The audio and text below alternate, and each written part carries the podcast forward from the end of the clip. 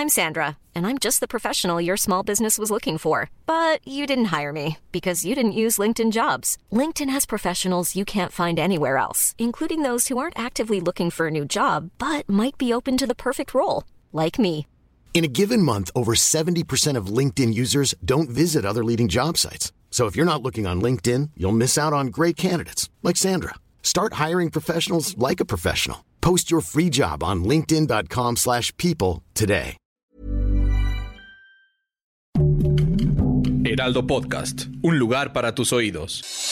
Noticias del Heraldo de México.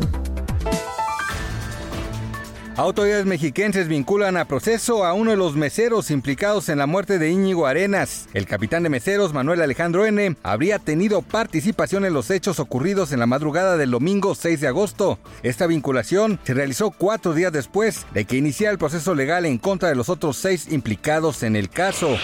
Se registra fuerte accidente vehicular sobre la carretera Tláhuac-Chalco con dirección a Mixquic, donde seis personas resultaron heridas. El accidente ocurrió poco después de las 7 de la mañana donde un autobús de transporte público chocó de frente contra una vagoneta. La vialidad presenta afectaciones para los automovilistas debido a la presencia de ambulancias, grúas y bomberos.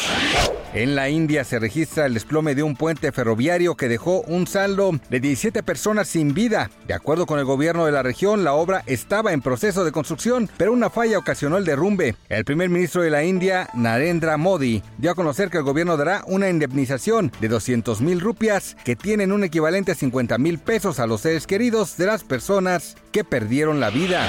El día miércoles 23 de agosto, el tipo de cambio se encuentra nuevamente debajo de las 17 unidades por dólar. El peso se cotiza en un promedio de 17.9147. A la compra, 16.5623 y a la venta, ya a la venta, 17.2671. Regresando a niveles de julio, la moneda mexicana se coloca como la cuarta con mejor desempeño frente a la moneda de Estados Unidos. Gracias por escucharnos, les informó José Alberto García. Noticias del Heraldo de México.